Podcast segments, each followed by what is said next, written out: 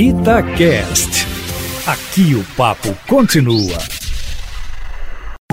Itatiaia Carros, com Emílio Camanzi. Emílio Camanzi, a indústria automobilística começa a se recuperar depois do tombo provocado pela pandemia, né? Boa tarde para você. Boa tarde, Júnior, e a vocês todos que estão ligados aqui na Itatiaia.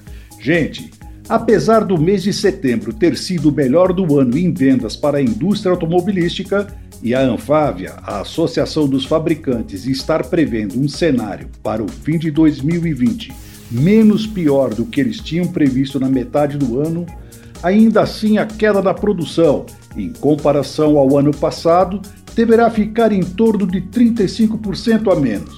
Como eles disseram, menos pior, com um cenário de recuperação, mas ainda um pouco longe de voltar à normalidade, né? Vamos esperar que essa pandemia passe logo. E a Jeep lançou oficialmente a nova versão do Renegade, o Moab 4x4. O Renegade é o único SUV compacto do mercado com uma opção com motor diesel, e com essa nova versão, a Jeep quer democratizar mais ainda o acesso a esse tipo de motorização em seus produtos, com um acabamento mais simples, mas mantendo o motor 2.0 turbo diesel de 170 cavalos, o câmbio automático de 9 marchas e a tração 4x4, ele vai custar R$ 139.690.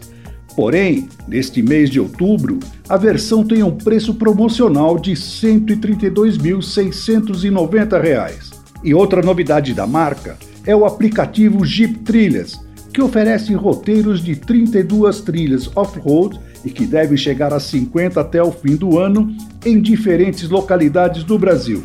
O app também indica serviços, como hotéis e restaurantes, bem legal para quem quer curtir um passeio com um pouco mais de aventura. Mais informações no seu site? Isso mesmo, Júnior. carroscomcamanzi.com.br. Um abraço.